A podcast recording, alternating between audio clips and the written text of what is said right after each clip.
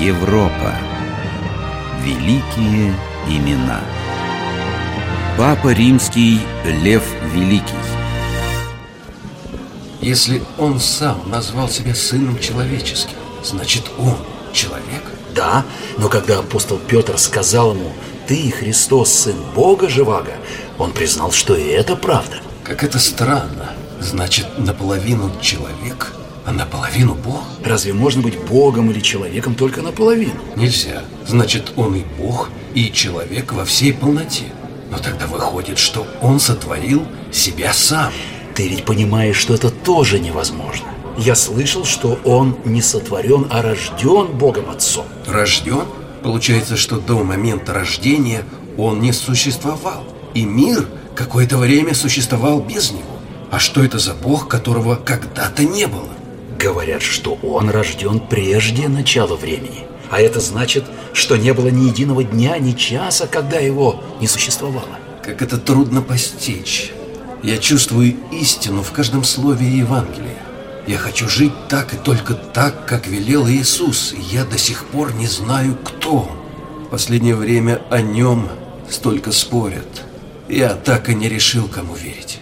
А мир – вот-вот рухнет. В V веке от Рождества Христова приближавшийся крах Западной Римской империи казался многим людям настоящим концом света. Провинции одна за другой становились добычей германских народов. В умах римлян поселилась страшная растерянность, и вместе с тем, как никогда, обострилась жажда земных наслаждений. Гальский епископ того времени приходит в ужас от этой сумасшедшей страсти к зрелищам и выражается в таких сильных словах. Кто в виду плена может думать о цирке? Кто, идучи на казнь, смеется? Объятый страхом рабства, мы отдаемся играм и смеемся в предсмертной тоске. Можно подумать, что весь римский народ объелся сардонической травой. Он умирает и хохочет. В эту пору ожесточенная борьба велась и на богословском поприще. Предметом споров было самое важное – личность Спасителя. И если Рим в V веке пал, то Церковь Христова выстояла, отразив дерзкие нападки ереси. Важную роль в ее победе сыграл римский папа Лев I, которого и католики, и православные почитают святым, единогласно минуя его великим. Его предшественник, папа Сикс III, чувствуя, что недалек час его кончины, готовила льва к восшествию на римскую кафедру. Ты знаешь, Лев, что я многое повидал на своем веку. И все же одно воспоминание до конца дней моих будет сиять над остальными, как солнце над морем. Это воспоминание о Вселенском соборе в Эфесе, участником которого меня сподобил быть Господь. Святейший, я, как и ты, сознаю величие этого события И все же прошу, поведай мне, что так сильно поразило тебя на этом соборе Взгляни на улицу, Лев Ты видишь башни города, скажи Если разрушить одну из них и заменить новой Устоит ли город? Устоит? облик его изменится, но Рим останется Римом и без одной башни. А теперь вообрази, что башни – это догматы церкви, и скажи мне, что будет с церковью, если разрушить хотя бы одну из этих башен и заменить ее другой? Это невозможно, святейший. Сам Господь основал церковь. Невозможно. А между тем именно это пытались совершить многие безумцы.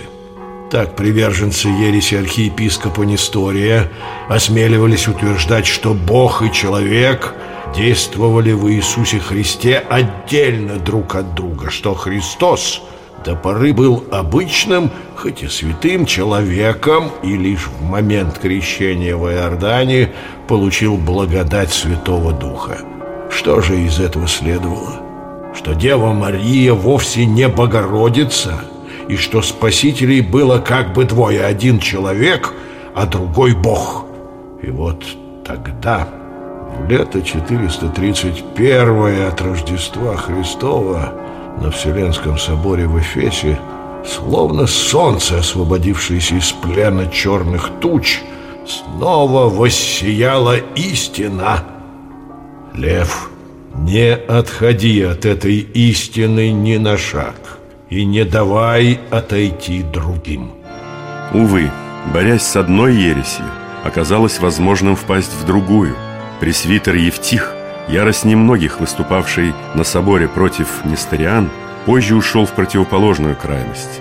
Решил, что человеческая природа Христа растворилась в божественной, как капля в море, а значит, Христос не человек, но только Бог, пребывавший на земле в неком призраке человеческого тела. Эта мысль приводила к новым искажениям христианского вероучения. Главное из них, что Христос, не будучи человеком, не мог и страдать плотью на кресте, а значит, не мог и искупить своим страданием человеческие грехи. Рассвет этой восточной ереси, названной монофизитством, от греческого «одна природа», пришелся уже на те годы, когда папский престол занимал святой Лев. Он написал известное послание патриарху Константинопольскому, Флавиану, где лаконично и ясно изложил учение о двух природах Спасителя. Сын Божий, не зайдя с небесного престола, приходит в дольние страны мира. Непостижимый благоволил сделаться постижимым. Предвечный начал быть во времени. Господь Вселенной восприял образ раба, сокрыв безмерность своего величия. Бесстрастный Бог не возгнушался сделаться человеком, могущим страдать, и бессмертный подвергнуться закону смерти. Лев надеялся, что каждый, прочитавший это послание, сможет укрепиться в истинной вере, но надеждам его суждено было сбыться не сразу. В 449 году монофизитская ересь временно провозглашается истинной. Святейший, мы, твои посланники, вернулись снова Ефесского собора, и мы едва спаслись. Александрийский патриарх Диаскор, назначенный на соборе председателем, не позволил прочесть твое послание. Лжеучение Евтиха оправдано, а Флавиан за свои смелые возражения был жестоко избит. Сам Диаскор участвовал в его избиении. Господи, это был не Эфесский собор, это был Эфесский разбой. Но это не все. Оправдав Евтиха, Диаскор отлучил тебя от церкви. А те, кого он подговорил на этот разбой, подтверждали отлучение, крича «Диаскор, через тебя говорит Бог!» Нетрудно догадаться, что причиной эфесского разбоя были не только богословские заблуждения монофизитов. Имели там место и политические интриги, и исполненная гордыни борьба за духовное первенство. Тому, кто жаждал власти на земле, ничего не стоило пожертвовать ради нее важнейшими христианскими догматами. Разумеется, Лев Великий не думал мириться с итогами собора, который, благодаря его меткому выражению, вошел в историю под названием «разбойничий». В своих письмах византийскому императору Лев убеждал его созвать новый Вселенский собор, и в 451 году он состоялся в Халхидоне. На этом соборе послание льва было зачитано. Сам святой апостол Петр глаголит устами льва, восклицали слышавшие. Отчего же сам лев не присутствовал на соборе? Тому была веская причина. Святейший, беда. Гунны вернулись. Атилла снова на подходе к Риму. Император надеется только на тебя. Это должно было случиться. Когда народ не слышит голоса совести, Господь вразумляет его страданием. Я знаю, зачем ты пришел. Я возглавлю посольство, направленное к Атилле, и буду говорить с ним. Самый внешний вид этих варваров ужасен. Они изрывают железом щеки своих новорожденных младенцев, чтобы потом на них ничего не росло. У них толстые шеи, круглые спины и огромные головы. Они живут как животные, не зная ни домов, ни плуга, ни огня для приготовления пищи. Они никогда не раздеваются. Они питаются сырыми корнями и лесными травами, примешивая к ним лежалое сырое мясо, которое перед этим выдерживают под седлом. Они не знают законов и не понимают, что прилично и честно, потому что религия их – грубое суеверие? Сказал Господь, не бойся, только веруй. Будем готовиться в путь. Итак, Льву Великому предстояло вести переговоры с грозным повелителем гунов. Вот как повествует об этих переговорах один из позднейших историков. Тилл уже собирался переходить приток реки По, чтобы скорее идти на Рим. Вдруг он увидел странную процессию, приближавшуюся к нему в облаке золотистой пыли. Священники в облачениях, монахи в грубых рясах, множество диаконов и певчих – неся кресты и хоругви с кадилами, сверкающими на солнце своим золотом, медленно двигались навстречу ему, и вся эта движущаяся масса согласным хором пела стихи и псалмы. А среди всех молился сидящий на коне седобородый старец. Атилла поскакал к реке, бросился в нее и вылез на песчаном островке, откуда он мог лучше рассмотреть процессию. Как зовут тебя, старик? Я Лев, Папа Римский. Приветствую тебя, бич Божий. А, так ты епископ? У меня в плену уже есть один христианский священник. Он всегда следует за моим войском.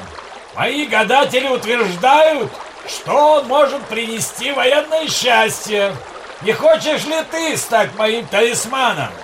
Позволь мне говорить с тобой наедине, Атилла. Мы не знаем точного содержания этого разговора, но нам известен его итог. Атилла пощадил Рим. Он был удовлетворен предложенной ему данью и отошел от города. Предание гласит, что во время переговоров Атилла увидел за спиной папы какого-то человека в белом одеянии, грозившего ему мечом. Некоторые историки не склонны верить этому преданию. Бесспорно одно. Сам Лев свято верил в то, что своим спасением город обязан небесному покровительству апостолов. Некоторое время город праздновал это событие ежегодным церковным торжеством. Но в одно из этих празднеств великий епископ в своей проповеди укорил римлян за то, что они не возносят благодарственных молитв – а стремятся в цирк наслаждаться играми.